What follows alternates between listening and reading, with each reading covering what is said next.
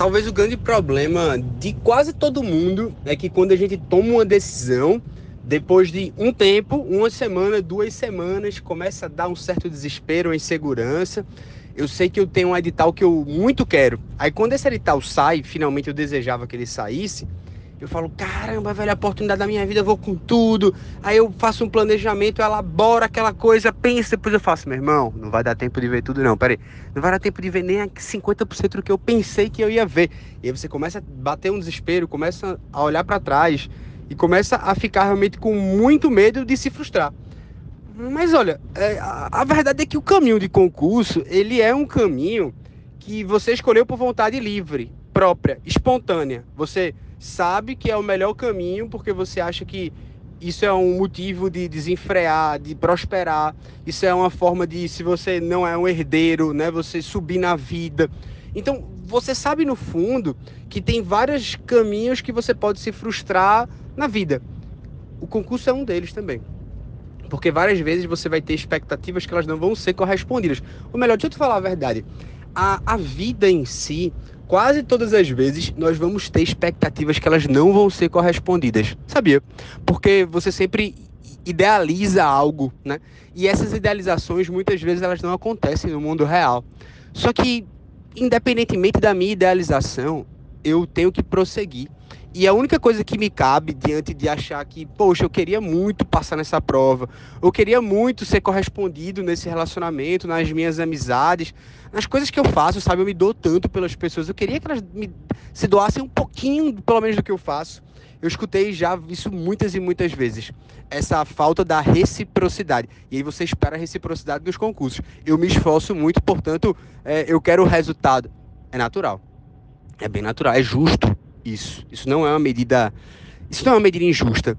Mas acontece que a vida muitas vezes ela é injusta. Ou melhor, muitas vezes a vida é um eterno plantar e nem sempre colher. Porque, veja, nem tudo que você faz na vida ela vai produzir efeitos externos no mundo.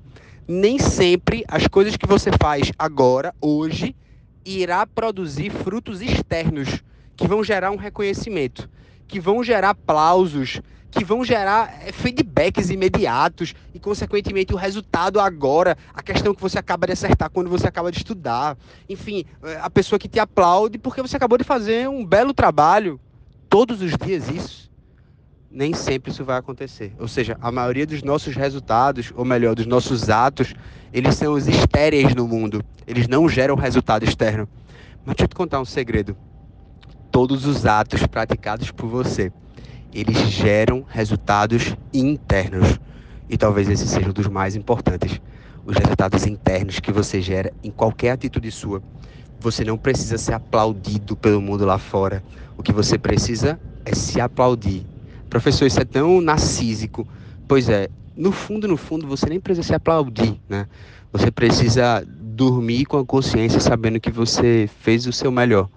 Você não precisa se aplaudir, não, mas você precisa saber que tudo que você faz produz resultado interno em você.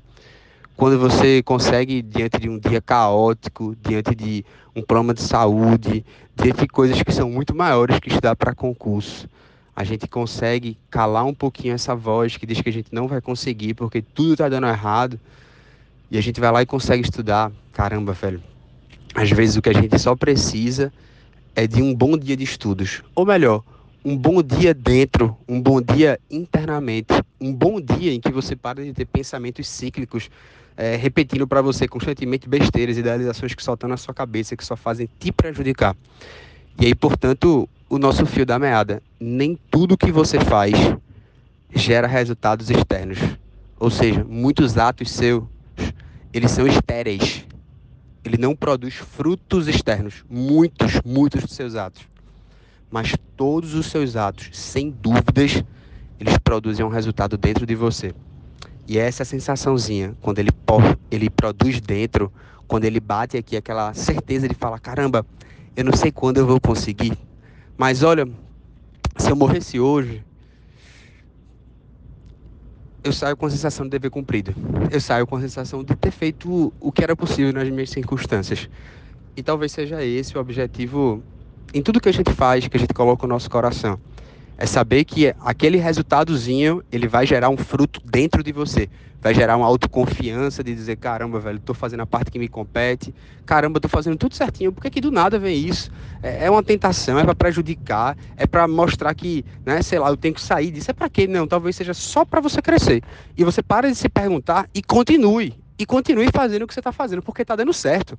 Pare de se questionar e dar um, dois, três passos para trás, porque você pensou isso, você planejou isso e agora execute, faça o seu. Você vai refletir depois.